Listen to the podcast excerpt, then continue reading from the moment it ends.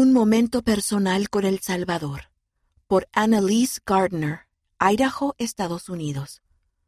Fue una de esas experiencias que solo se tienen una vez en la vida. ¿O realmente fue así?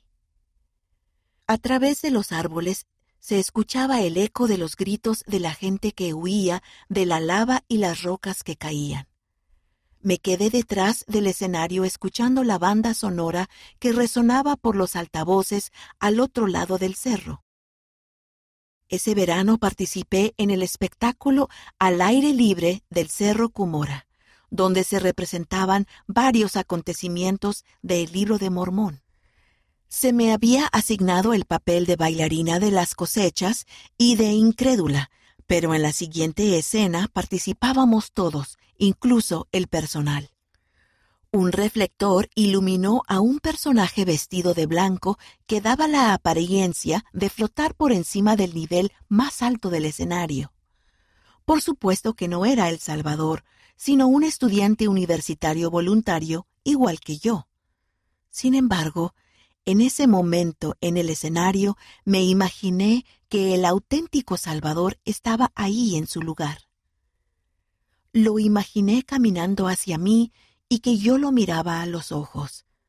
El espíritu invadió mi ser con un caudal de sentimientos. En ese momento me imaginé lo que debe ser ver a mi verdadero Salvador. Atesoré esa experiencia espiritual única. Seis meses después, una declaración del obispo W. Christopher Waddell, que en ese entonces era el segundo consejero del obispado presidente, cambió mi perspectiva.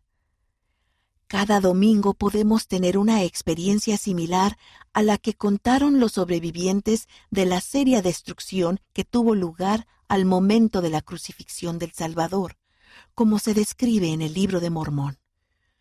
Quedé atónita. ¿Acaso era posible que sintiera cada semana lo mismo que había sentido esa noche en el escenario? Mientras más pensaba al respecto, mejor entendía que participar de la Santa Cena constituye una experiencia personal con el Salvador, casi como arrodillarse frente a Él y sentir las marcas de los clavos en sus manos y pies.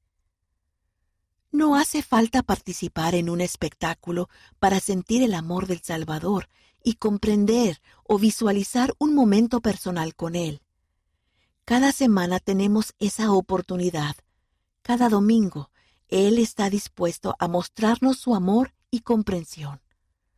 Todo lo que tenemos que hacer es venir a Él.